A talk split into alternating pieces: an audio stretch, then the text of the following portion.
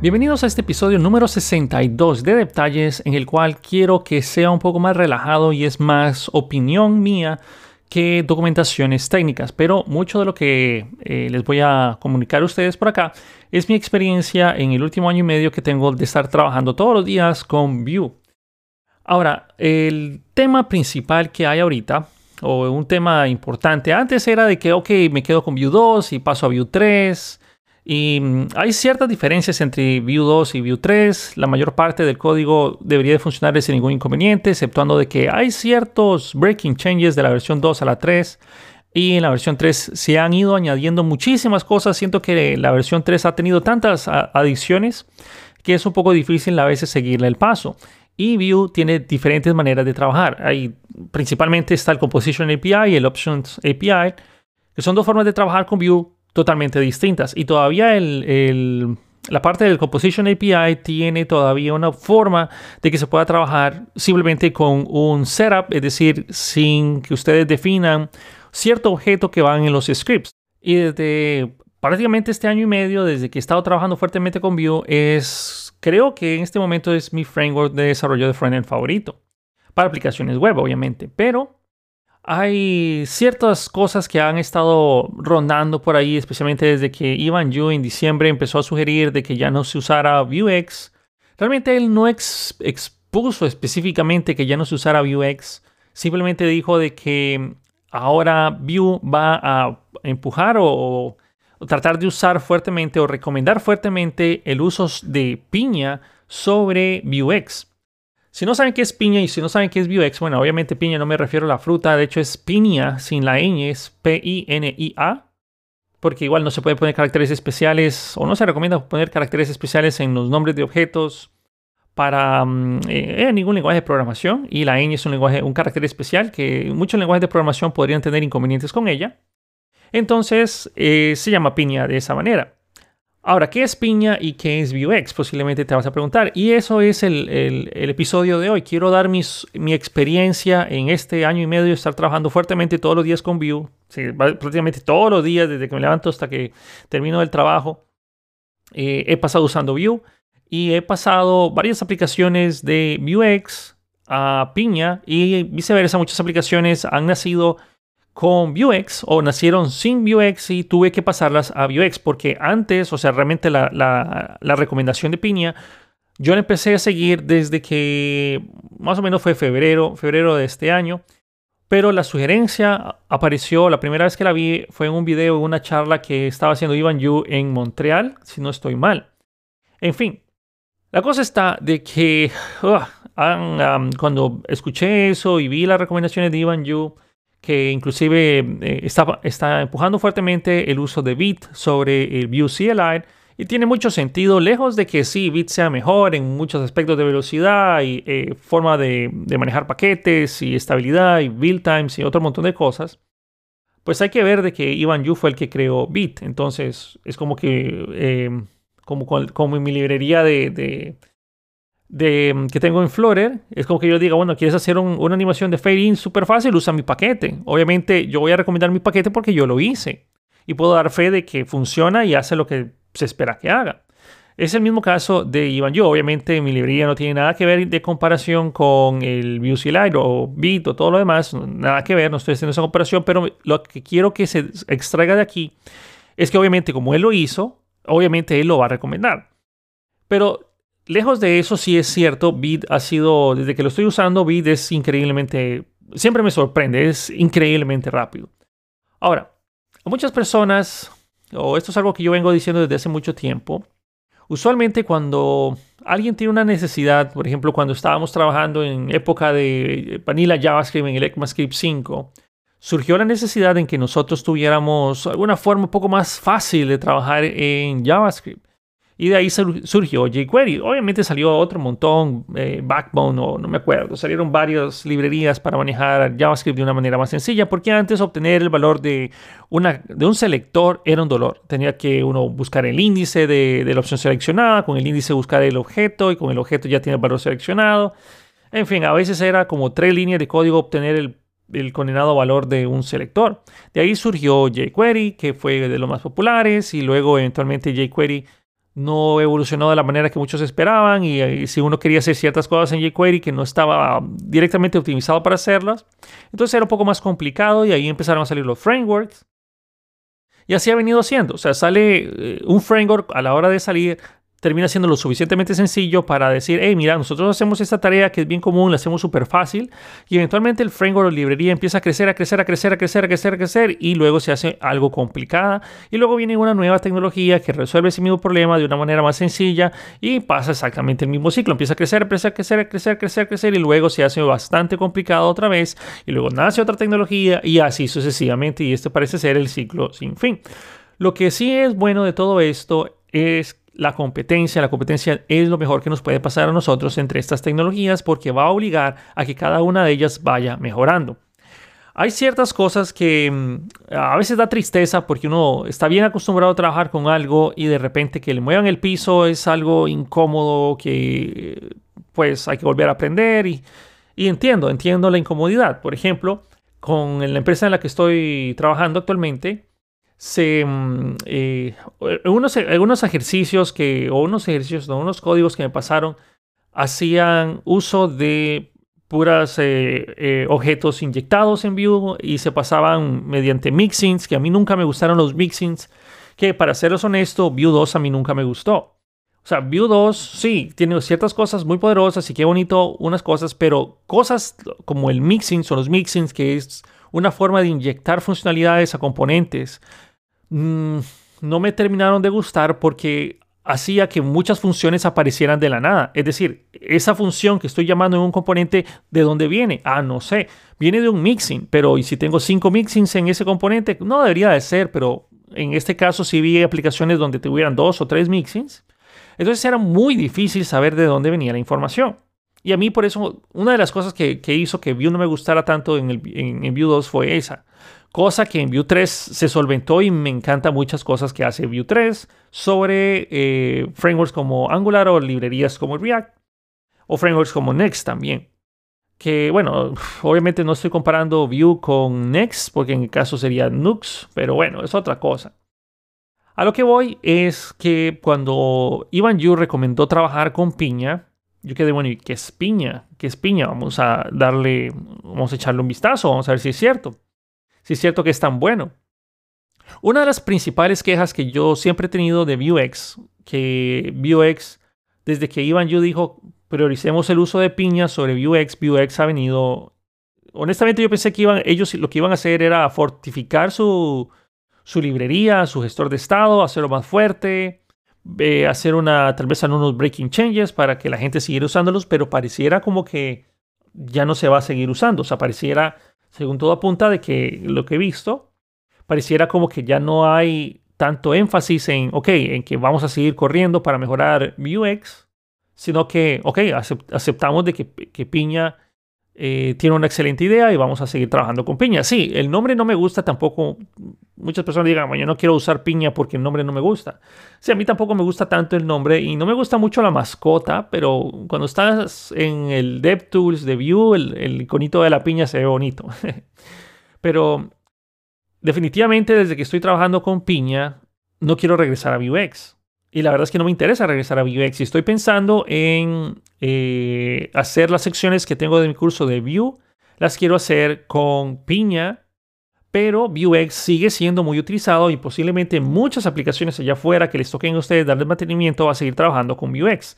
La migración de Vuex a Piña no es transparente. Hay que hacer modificaciones, hay que, hay que hacer trabajo. La ventaja es que puede ser progresiva. Ustedes pueden instalar Piña e ir migrando módulo por módulo y Piña puede comunicarle a Vuex y Vuex le puede comunicar a Piña. Es relativamente progresivo, pero cambiarlo requiere trabajo.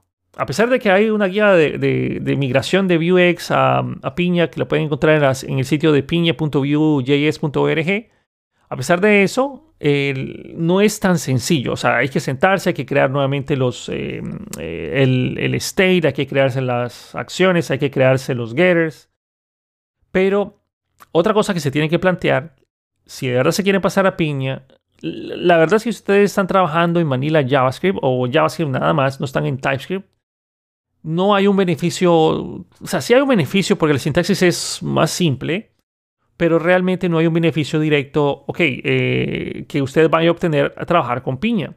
Sí, el, el rendimiento es relativamente parecido, ambas son muy buenas y rápidas, pero el principal beneficio que ustedes tienen de trabajar con piña lo van a ver si están usando TypeScript en sus proyectos.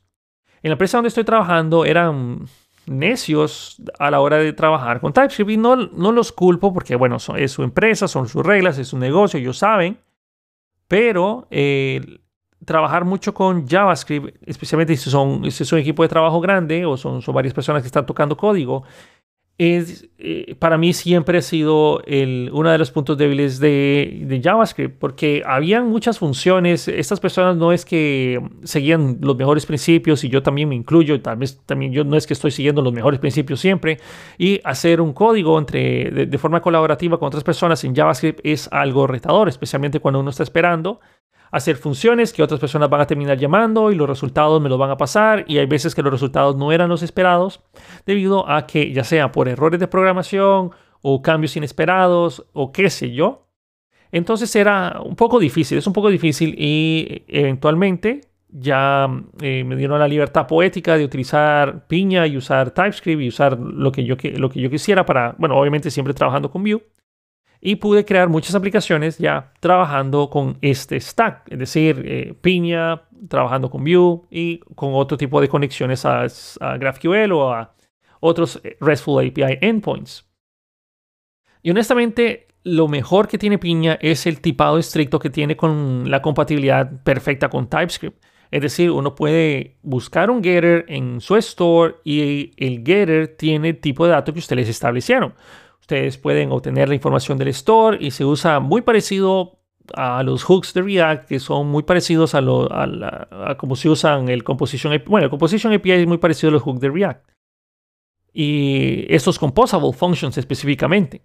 Entonces, estos Composable Functions terminan inyectando cierta funcionalidad dentro de nuestros componentes y ustedes pueden tener el tipado estricto de cada uno de los objetos que están dentro del store, o en este caso el state, entiendas el store, la colección de piñas, la colección de pequeños stores de piña, que de hecho si ustedes leen la documentación de piña, esa fue la inspiración por ponerle ese nombre.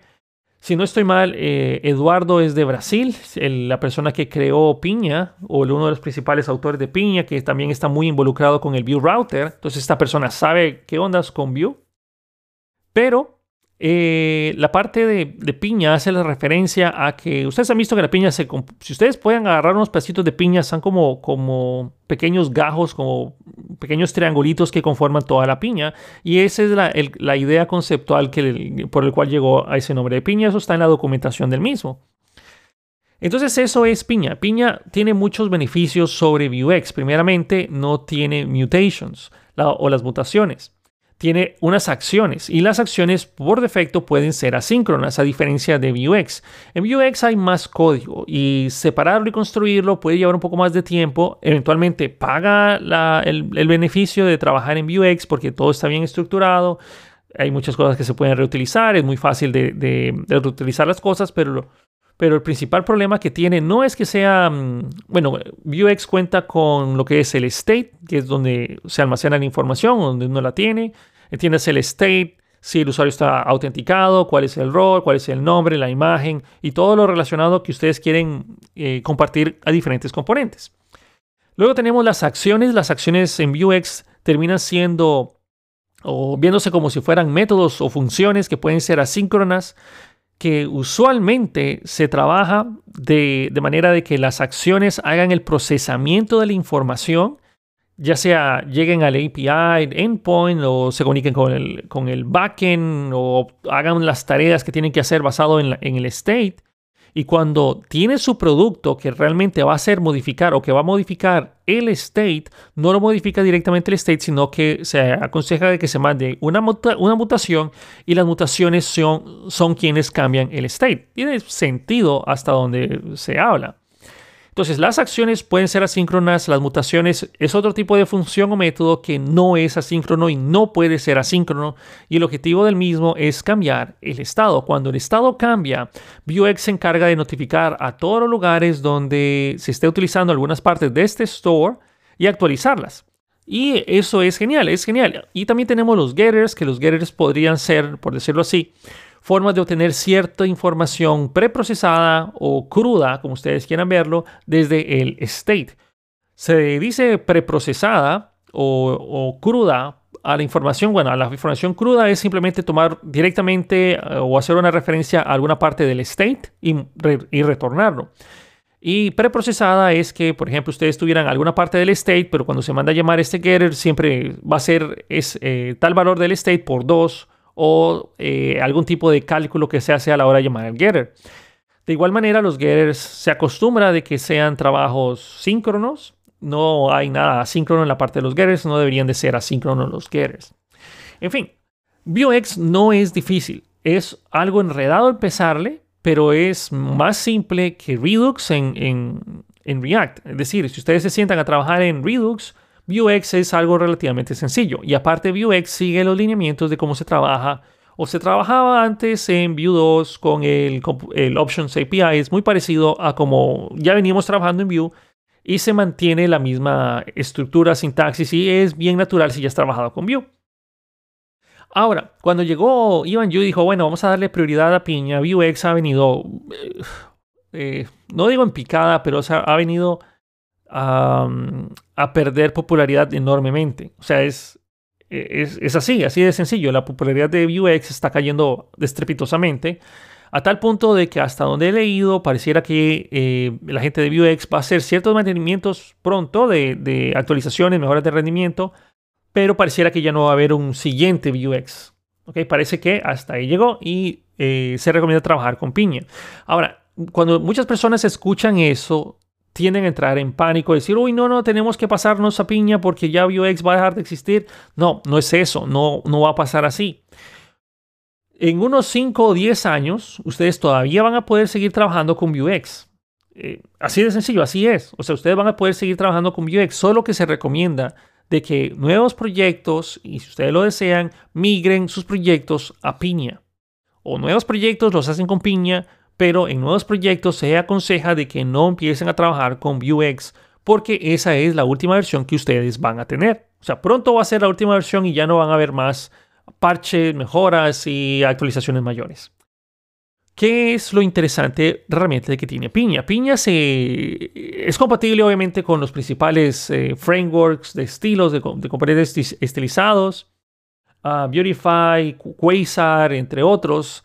Es bastante fácil la integración y a pesar de que uno de los más populares, o por lo menos creo que los más populares como Quasar o Quasar, que así le dicen aquí, no tiene una integración nativa aún, pero la gente de Quasar está trabajando en eso. Pero yo perfectamente pude hacer la conexión como cualquier otra aplicación de Vue más eh, Piña y se hace relativamente sencillo y se hace con el archivo de configuración, un archivo de configuración que nos ofrece Quasar. Se puede, se puede y funciona súper bien. Para mí lo mejor que tiene nuevamente Piña es la forma moderna de trabajar en Vue basado en el Composition API.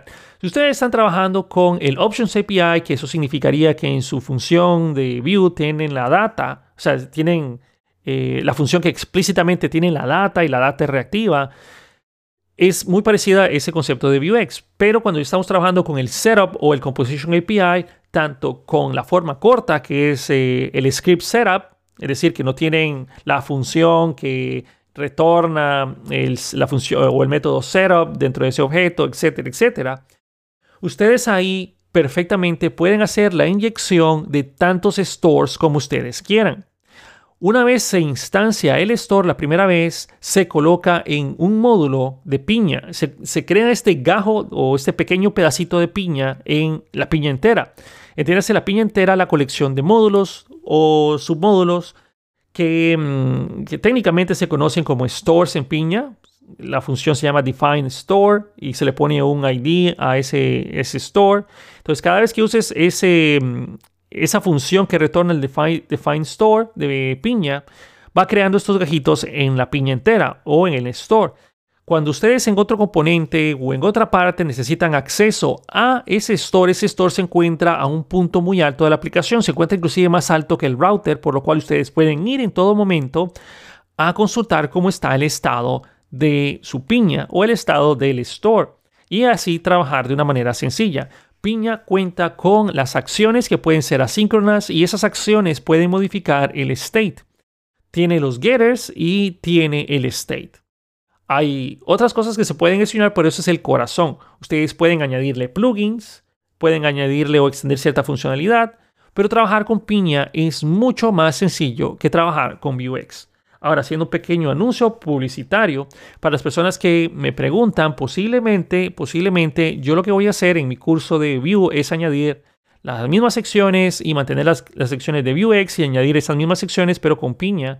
Pero honestamente, si les, soy, si les estoy totalmente honesto, la verdad es que preferiría hacer un curso de Vue con TypeScript porque es... Ah, bueno, ustedes saben que yo prefiero trabajar con TypeScript, pero eso ya es una preferencia personal mía. Hay gente que prefiere trabajar con JavaScript y Vue. Igual, no es que estén obligados, pero nuevamente me gusta mucho más trabajar en TypeScript por la, eh, la autodocumentación. No digo que se escriba mejor código, pero la autodocumentación y la forma de, trabajar en un futuro cuando uno regresa a un programa es mucho más fácil volverle a darle mantenimiento a aplicaciones que tienen código estricto o código estrictamente tipado que aplicaciones que eh, un objeto puede ser cualquier cosa o mutar a cualquier cosa o puede trabajarse con undefined y lo que sea. Pero bueno, todo depende de gustos. No digo que TypeScript sea lo mejor del mundo. De hecho, fui, yo fui bastante necio a la hora de entrar a TypeScript especialmente cuando empecé a escuchar de TypeScript, yo decía, ay, no, TypeScript, pero eso le está quitando la gracia a JavaScript. Y luego salió Angular 2 y digo, bueno, vamos a probar Angular 2 con, con TypeScript. Y por ahí fue donde eh, empecé a utilizarlo y dije, bueno, la verdad es que sí está, está bueno esto de TypeScript. En fin, eh, de entonces estoy bien acostumbrado a trabajar hasta donde sea posible en mis proyectos con TypeScript. de hecho, estoy tan acostumbrado a trabajar con TypeScript que ya siento hasta raro muchas veces trabajar con Vanilla JavaScript o o proyectos de React o Vue sin, TypeScript. Yo lo siento bastante extraño. Ahora, también el mismo Ivan Yu sugirió de que empezáramos a trabajar con Bit en lugar de, de el Vue CLI que trabaja mediante Webpack. Ya hice un, podcast, si quieren, o un podcast donde, donde hablo específicamente sobre Bit y por qué Bit es tan rápido. Pueden ojearlo, ese podcast, por si acaso quieren saber más información al respecto. Pero desde que estoy trabajando con Bit y Vue con TypeScript y Piña es algo exageradamente rápido. La computadora que uso del trabajo no es eh, la octava maravilla, octava maravilla del mundo de computadora, es una i7, eh, no sé exactamente qué generación es, de 2.5 de procesador, gigahertz, tiene 16 de RAM y un disco de estado sólido, o sea, no es una tarjeta de video integrada. No es como te dije, no es la octava maravilla del mundo y yo sé que programar en web no es tampoco algo que exija mucho para la computadora.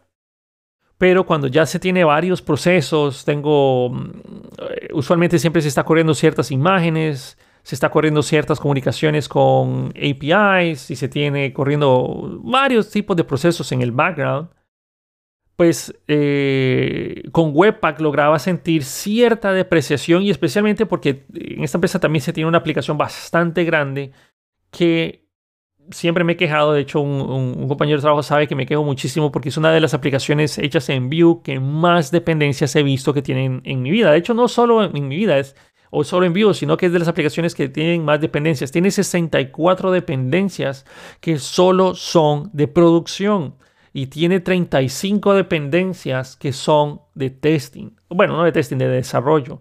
Dios santo, esa aplicación tarda una barbaridad en hacer el cambio de, módulos. Uno hace un, graba algo y la primera vez cuando me dieron la aplicación tardaba 50 segundos en hacer el reload. Es, era para pegarse un tiro, o sea, horrible. Conforme eso es otra cosa que se podría hablar en, otro episodio, pero la idea fue ir, o sea, lo primero que yo hice fue tratar de mejorar la velocidad de, respuesta para los cambios, pero eso principalmente por Webpack, que si esa aplicación se hubiera hecho con Bit, posiblemente no hubiera sido necesario hacer eh, todo, este, todo este trabajo de remover un montón de paquetes, aunque la verdad sí había que hacerlo igual, pero no hubiera sido tan eminente hacerlo porque el Bit no hace el code replacement, o mejor dicho, Bit hace el hot replacement de los módulos solo si son necesarios, si es necesario. Si el módulo no cambia, sigue usando el mismo que ya fue cargado en memoria. Solo hubiera sido esperar, qué sé yo, 50 segundos la primera vez y luego el código solo se hubiera recargado lo que es afectado, no vuelve a cargar los módulos. Y eso es parte de lo increíble que tiene Bit. El concepto, hablándolo en papel, dice, ah, bueno, yo tal vez hubiera podido hacer eso, pero realmente llegar a hacerlo es otra cosa. Las, las personas así como Ivan Yu, la verdad es que yo me quito el sombrero, pues son unos genios en lo que hacen. Y nuevamente, eh, desde que estoy trabajando con Bit, yo estoy sorprendido de la velocidad. Estoy sorprendido de, que no me da tiempo a mí de grabar los cambios y hacer alt tab o, ver, o torcer el cuello para voltear a ver el otro monitor, porque ya están los cambios implementados, ya estoy viendo los cambios presencial. Y Piña con Bit, con TypeScript, funciona de las mismas maravillas con Vue. Es sorprendente, es sorprendente. Si no lo han usado, pues adelante. Ahora, todavía estoy haciendo ciertas pruebas con Bit, con React, que es, también está genial, o sea, tiene muchas cosas interesantes. No sé, no sé por qué, hace, ya hace buen rato que salió React 18 y todavía el todavía no es el estándar de Bit ni el estándar de el, eh, CRA, que es Create React App, todavía no es el estándar. Se puede cambiar realmente sencillo, súper fácil, súper fácil hacer ese cambio. No estoy diciendo que no, pero eso es algo que muchas personas cuando crean un nuevo proyecto usualmente se dicen, ok, voy a crear un nuevo proyecto, ya lo tengo con las últimas, las últimas versiones. Y la verdad es que hay un punto que es difícil saber donde tenemos que poner el arroba next o cuando no tenemos que poner el arroba next para obtener las nuevas versiones o la, siguiente versión mayor de lo que estamos queriendo utilizar. En fin, para ir aterrizando, mi experiencia con Piña es tan buena que yo no quiero regresar a Vuex. Es más, en el trabajo donde estuve, eh, bueno, estoy todavía, me estoy adelantando a un mes, y qué bueno que mis jefes no hablan español. Pero bueno, la cosa está de que em, la parte de, de, piña me gustó tanto que he intentado migrar varias aplicaciones hechas en Vuex que no son tan grandes a piña. Y por eso les digo, hay que hacer ciertas modificaciones que no es tan complicado, pero también depende mucho de qué tan, eh, qué tan grande sea la aplicación. Si la aplicación es mediana o grande, posiblemente convenga mantenerse en Vuex e ir migrando nuevos módulos o nuevos requerimientos poco a poco a Piña, si es que se desea migrar eventualmente todo a Piña, porque no hay una urgencia directa de eh, dejar de usar Vuex. Es decir, si su proyecto es grande y están usando Vuex, que es un excelente gestor de estado para que es buenísimo, pero nuevamente algo que siempre me quejé desde que usé Vuex es que eh, con TypeScript no funciona muy bien. Ustedes con TypeScript y Vuex realmente no ganan mucho. Sí pueden saber, ok, esto es el state, este es el valor que tiene el state. Pero cuando ustedes quieren llamar una acción en Vuex, y por ejemplo las acciones en Vuex pueden regresarles a ustedes un valor X, pueden regresarles el producto, pueden regresarles un true o false, pueden regresar lo que ustedes necesiten. Pero eso que ustedes regresan tienen que explicarlo o explícitamente decirle haz boolean, haz product, haz otra cosa y eso no me gusta porque no necesariamente eso es. Ustedes pueden decirle que esto regresa un booleano, pero realmente la función regresa a un objeto y ajá, pero pero TypeScript no tiene manera de confirmar eso directamente de las acciones o los getters, perdón, las acciones o los uh, inclusive ciertos getters no se pueden tipar en Vuex o por lo menos no con el, la forma. uno esperaría que ya venga todo tipado estrictamente, pero no, hay muchas veces donde uno tiene que ponerle eh, explícitamente castear algo de un tipo, y eso es algo que nunca me gustó de Vuex. Pero bueno, la migración a, de Vuex es, es posible, no es tan complicada, pero requiere tiempo. ¿Vale la pena? Ah, eso ya es algo subjetivo dependiendo del proyecto. Si el proyecto es muy grande, posiblemente no valga la pena dedicar eh, un mes en hacer ese movimiento. Porque no solo implica cambiar todo, o sea, toda la, forma como la aplicación se interactúa o interactúa con ellos, pero sí implica, eh, es como, como costurar, como que ustedes quisieran quitar un hilo de, mm, una, de, un, de, un, de un vestido, de un pantalón o algo así, y a la vez cuando van removiendo ese hilo, ir conectando del otro hilo para que el pantalón no se deshaga o el vestido no se desarme. Es más o menos lo mismo, o sea, es un trabajo que va a requerir tiempo. Pero bueno, se puede hacer, se puede hacer. Que vas a ganar algo o bastante, es subjetivo también, pero vas a ganar muchísimo si estás trabajando con TypeScript. Eso sí, vas a ganar muchísimo si trabajas con TypeScript. Si no trabajas con TypeScript, entonces posiblemente no, no valga la pena pasarse a piña o no valga la pena salir corriendo y hacer eh, la aplicación va a dejar de funcionar mañana si no usamos piña. No, eso no va a pasar así. Nuevos desarrollos sí eh, consideren piña. Y si no lo han probado, traten de, hacer un ejercicio. Es divertido. Tengo varios videos en YouTube también sobre eso. Es muy bonito. Es bien, bien apegado al nuevo modelo del Options API. Es totalmente compatible con el nuevo, nuevo tipo de sintaxis de Vue del Setup Scripts o el Setup Script. Y eso es otra cosa de, que también creo que ya hablé en otro, en otro podcast. Pero a mí Vue eh, esta nueva sintaxis del setup, eh, del setup, eh, del script setup, no me desagrada, pero siento que está haciendo de que está añadiendo tantas cosas y tantas diferentes formas de sintaxis de Vue que va a ser difícil que otras personas puedan verlo y comprender Vue, porque cada una de estas sintaxis es diferente.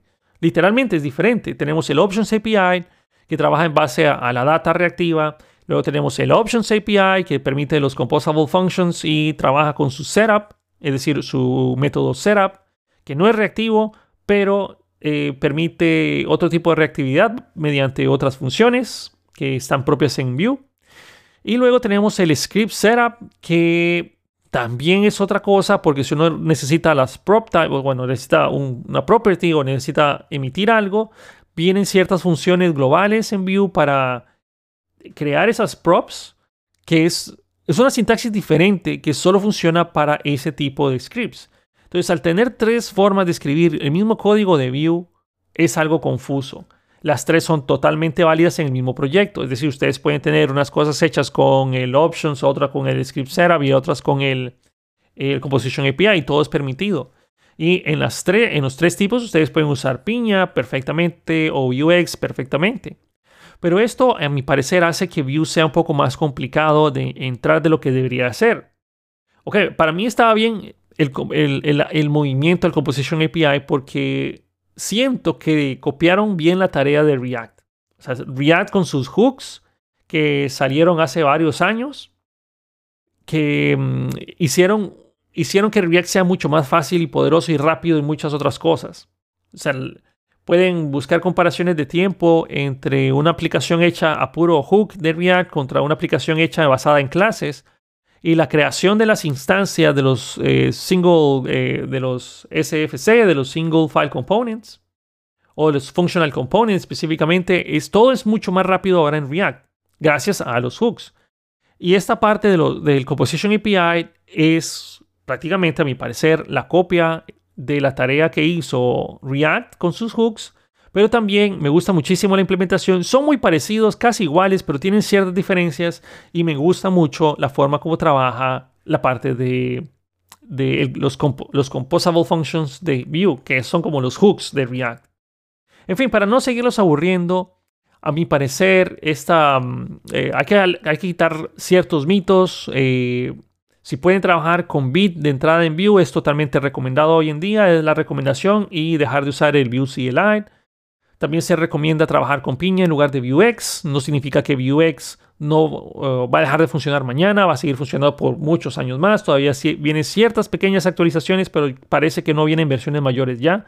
Ya el equipo parece que no está trabajando en versiones mayores de Vuex.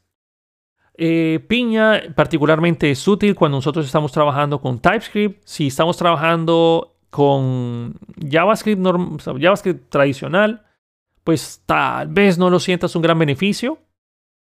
Eh, Piña fue creada por un tal Eduardo, tengo que leer por ahí el, apellido, y Piña es compatible con Vue 3 y también se puede usar con Vue 2, pero eh, yo para Vue 2, si la aplicación fuera Vue 2, me quedaría todavía con la versión estable de Vue 2 con Vuex preferiría hacerlo así, habría que investigar un poco más. Y eso pues, básicamente sería mi resumen y todo lo que les acabo de mencionar. Hay ciertas referencias a las documentaciones propias de Piña, de bueno, piña.vue.js.org. y otras documentaciones de Vuex que pueden encontrar por allá afuera, pero eso son opiniones totalmente personales mías en el año y medio que tengo de estar trabajando con esto. Si bien es cierto, Piña lo uso desde febrero de este año, es decir, más de uno va a decir, oh, pero solo son como tres meses, dos meses, ¿verdad? Febrero, marzo, abril, eh, tres, cuatro meses, pero eh, es desde el momento en que lo estoy utilizando seriamente. Yo escuché sobre piña la primera vez en diciembre del año pasado, cuando Iván Yu hizo esa charla en Montreal, o hay un video por ahí que de esas recomendaciones. Pero eh, oficialmente ya lo utilizo en esos proyectos desde hace como, tres, como dos o tres meses lo uso y la verdad es que he sentido uh, un súper alivio y una forma mucho más fácil de trabajar con piña que con Vuex. Pero nuevamente no significa que Vuex va a dejar de existir de la noche a la mañana. Siempre van a poder seguir, instalándolo, trabajar con él, actualizar sus proyectos, pasar al repositorio, hacer el npm install, tener Vuex. Todo eso va a seguir funcionando. Y bueno, eso era básicamente lo que quería darles sobre mis opiniones de Vuex, Piña, Bit y Webpack, que honestamente parece que el futuro de, de Bit es brillante. Está tomando mucha fuerza posiblemente es, bueno, no posiblemente, era algo que necesitábamos desesperadamente, un contrincante fuerte para Webpack, para que ahora sí la gente de Webpack diga, uy, tenemos que hacer mejoras considerables en nuestra forma de, o nuestro bundler, para que podamos seguir compitiendo contra nuevas tecnologías como Bit, que es bastantes veces más rápido que Webpack especialmente si el proyecto es muy grande, ahí es donde van a ver el beneficio de Bit sobre Webpack. Bueno, bueno, dejémoslo hasta ese punto. Espero que este episodio del podcast les haya gustado. Les tengo un par de sorpresas que vienen muy pronto. Creo que en junio ya vienen sorpresas interesantes o mensajes interesantes. Pero no quiero adelantarme porque no quiero que me pase lo que me pasó varias veces atrás, de anticiparme algo y después algo no funcionó. Es otra historia. Pero eh, espero que tengan una excelente semana. Gracias por escucharme. Espero que este podcast les haya gustado. Tal vez no era para todo el mundo. Si nunca han trabajado con Vue, van a decir, bueno, y este montón de cosas de Vue, ¿qué será? Pero en, la opinión personal, Vue es actualmente es mi framework favorito para crear aplicaciones en la web. Es genial, es bastante poderoso. Es, eh, la curva de aprendizaje es relativamente sencilla. Piña es genial, Bit es genial. Eh, en fin, ya lo dejamos así porque si no puedo seguir hablando todo el santo día. Espero que les haya disfrutado. Nuevamente, gracias a todos los que escuchan mi podcast, porque sin eso no sería posible. Los mensajes que ponen en el Twitter o en los videos de YouTube que subo, la verdad es que eso es algo que me lleva mucho de motivación y quiero seguir transmitiendo lo que sé, lo que puedo aprender para transmitírselos y digerírselos más fácilmente a ustedes y que pues formemos mejores desarrolladores y que seamos mejores desarrolladores el día de mañana. Última publicidad, recuerden mi curso de principios Solid y Clean Code para, mm, eh, salió eh, la semana pasada, bueno, esta semana, pues estoy grabándolo el sábado, salió esta semana. Espero les guste, eh, si lo pueden tomar, tómenlo. traté de hacer lo mejor posible, es un curso pequeño de unas 6 horas, tal vez con unas 8 horas si hacen los ejercicios. Les va a gustar y es un curso que les puede servir a cualquier persona sin importar el lenguaje de programación que usen. Nos vemos hasta la próxima semana y en el siguiente episodio de Detalles. Hasta la próxima. Chao.